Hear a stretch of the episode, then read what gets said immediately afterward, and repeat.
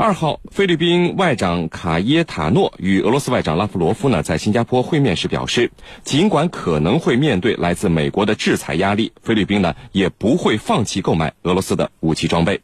美国此前呢向菲律宾下了所谓的最后通牒，如果菲律宾执意违背美国施加的制裁禁令，从一家被美国列入黑名单的俄罗斯企业购买轻武器，菲律宾将可能遭到来自美方的严厉制裁。美菲之间的盟友关系呢，也将会面临严峻的考验。那么，美国为何对于菲律宾的内政如此的横加干涉？作为传统盟友的菲律宾，在这个问题上不惜和美国撕破脸，呃，也要把这个事情进行下去。呃，我们和您呢一起来聊一聊这个话题。袁教授。菲律宾军队的武器装备落后啊，这是世人皆知的，用的大部分都是美制的二手淘汰武器，其中呢还有不少二战时期的美制武器装备在菲律宾的部队之中。菲律宾军队这样一个装备窘迫的境地，是自己造成的还是美国造成的呢？好的，呃，菲律宾军队武器装备的窘况啊，目前的确可以用老旧不堪来形容。那么造成这样的一个情况，可以说呃是美国和菲律宾共同造成的。在菲律宾军队装备的问题上呢，那么美国和菲律宾啊，可以说一个是吝啬，一个是抠门那么美国呢，我们说我说它是吝啬，它的好东西啊，根本舍不得给菲律宾。军舰是美国海岸警卫队呃已经弃之不用的汉密尔顿级巡防舰，连给菲律宾的步枪都是膛线已经磨平了的呃用几乎不能使用的二手货，而菲律宾呢也舍不得花钱。反正有美国老大，所以他习惯了伸手要的日子。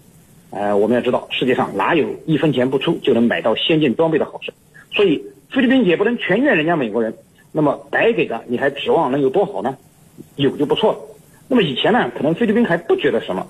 呃，为什么呢？因为有美国大兵在，别人也不敢拿菲律宾怎么样。即便是平息南部的叛乱，也可以让美国大兵冲在前面帮助菲律宾。但是呢，随着美军从菲律宾的撤出，那么菲律宾军队要独自承担国防的重任。这时候呢，菲律宾就深感他的军队有些力不从心了。你看，去年菲律宾打个马拉维之战就用了五个月，装备老旧啊是一个呃重要的原因。那么菲律宾人呢，呃也深知啊，这个工欲善其事，必先利其器。所以在这种情况下，呃，菲律宾非常想更新他的武器装备，其中包括了轻武器。呃，我们都都知道，中国去年曾经援助了菲律宾一些呃全新的轻武器。那么这些轻武器实际上在菲律宾最终解决马拉维战斗中呢，呃，发挥了很重要的作用。那么杜特尔特现在就开始打俄罗斯的主意了，那么希望能够从俄罗斯购买到一批新的轻武器。那么呃，当然大家也都知道，那么俄罗斯给他的这批轻武器呢，肯定也是很便宜的，因为。啊，菲律宾是没有钱，而俄罗斯如果能借这笔赔本的买卖，成功的将菲律宾从美国的阵营中转远一点，其实呢，也是一笔包赚不赔的生意啊，是您，程教授，呃，正是因为过去这个菲律宾在武器装备领域非常的依赖美国啊，所以美国经常您看会利用提供武器，而且是二手淘汰武器来这个干涉菲律宾的内政，但是这次菲律宾。突然转了性，面对美国干涉内政的行为，直接就说了不，转而向俄罗斯采购轻武器了。这在菲律宾历史上也是第一次。那么是什么原因让菲律宾如此的有骨气了，对美国说不了呢？嗯，好的。第一呢，就是菲律宾和这一地区的地缘政治环境已经完全改变了。那么目前我们看到的是，南海局势是一片平静，没有任何波涛和这个风浪。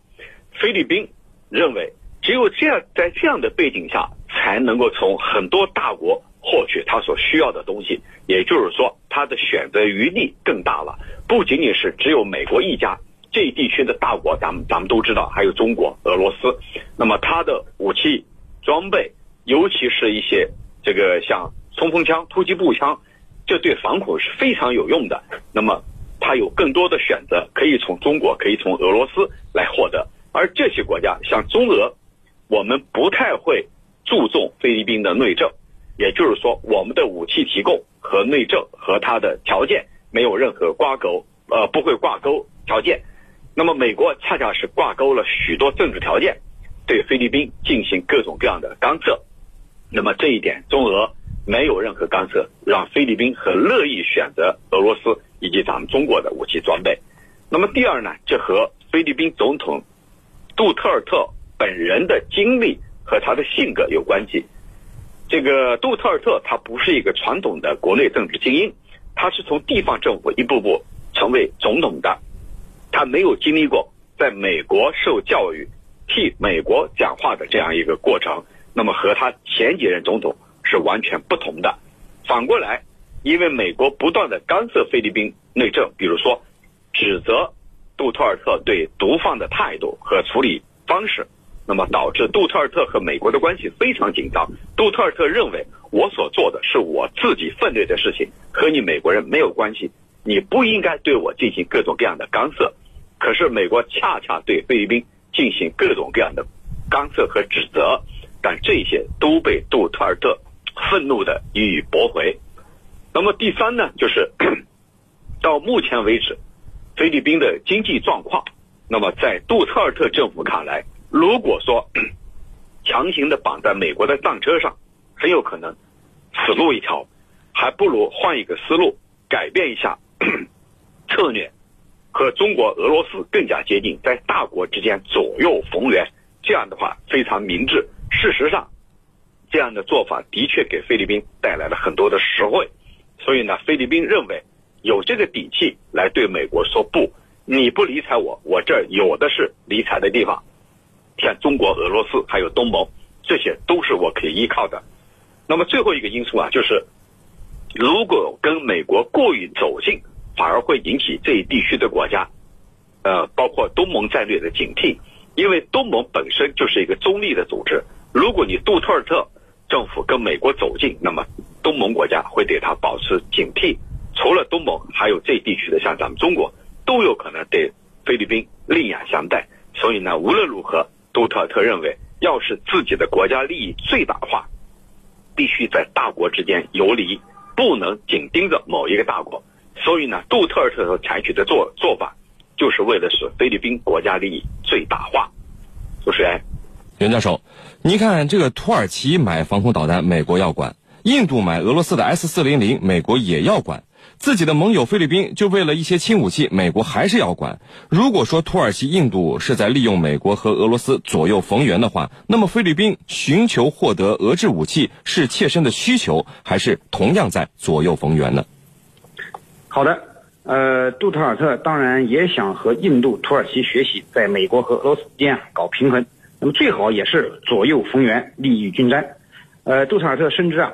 呃，菲律宾从俄罗斯购买轻武器，美国必然会有强烈的反应。呃，特朗普是肯定不会答应菲律宾这么做的。呃，那么呢，既然你特朗普不答应，那么你又没有很好的理由和办法去阻止菲律宾这样做。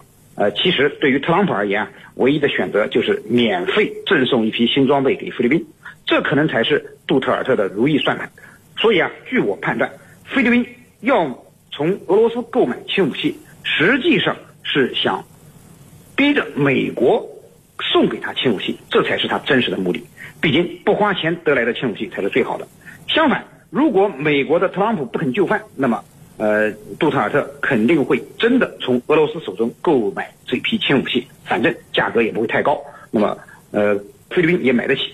美国呢，呃，应该是不会坐视不管菲律宾这样做的。那么除了口头上的威胁和制裁之外，最可能的办法还是割肉。补偿菲律宾，免费的赠送这些轻武器给他，否则真的把这个南海的盟友给撵走了，对美国而言，这是一个战略性的损失。那么这一点呢，呃，应该说这个特朗普是被杜特尔特拿住了。所以依我的判断，美国最终会以某种形式的援助来免费的提供给菲律宾一批新武器，而菲律宾呢也见好就收，终止从俄罗斯购买轻武器的计划。那么这大概是一个大概的事件。当然也不能排除最终，呃，俄罗斯和菲律宾这这笔军火交易啊，呃，成功的成交，那么美国和菲律宾翻脸这种可能不能排除，啊，因为特朗普和杜特尔特两个人都姓特，那么特立独行是他们的风格，那么最后这件事如何发展，现在还真的不好说。是您，陈教授，可能菲律宾大胆的拒绝美国利用武器出口这件事儿来干涉北本国这个内政啊，让美国。都傻眼了。美国现在是气急败坏，又是最后通牒，又是威胁的。呃，菲律宾接下来会受到哪些制裁呢？美菲之间的盟友关系会面临哪些严峻的考验呢？菲律宾会不会因为这些制裁而妥协？这一系列的后果，您是怎么看的？嗯，好的。过去多年来啊，菲律宾一直是美国的马前卒，经常冲在这个抵抗咱们中国的最前方。在杜特尔特上台以后啊，他强有力的禁毒手段，特别是这个在国内铁腕统治的这种做法，让美国人这个大喊受不了。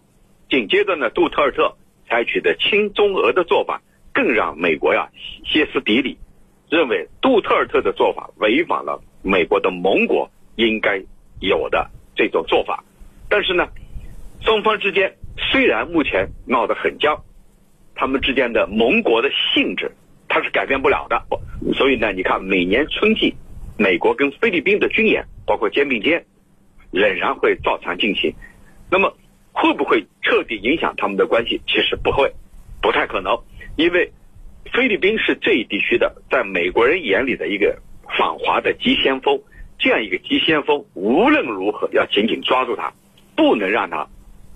这个导向中方，所以美国对杜特尔特可以说是既恨又爱，而对菲律宾来说，他也不希望跟美国的关系搞僵，因为跟美国的关系搞僵对菲律宾来说并没有多大的好处，因为美国总是通过各种各样的方式和手段来干涉菲律宾的内政，甚至有一段时间说美国要支持反对派来推翻杜特尔特，像这样的传闻啊，并不是空穴来风。因为美国人什么都干得出来，所以呢，对杜特尔特来说，保持一定的距离，而不是变成一种敌对的关系，可能对菲律宾更加有好处。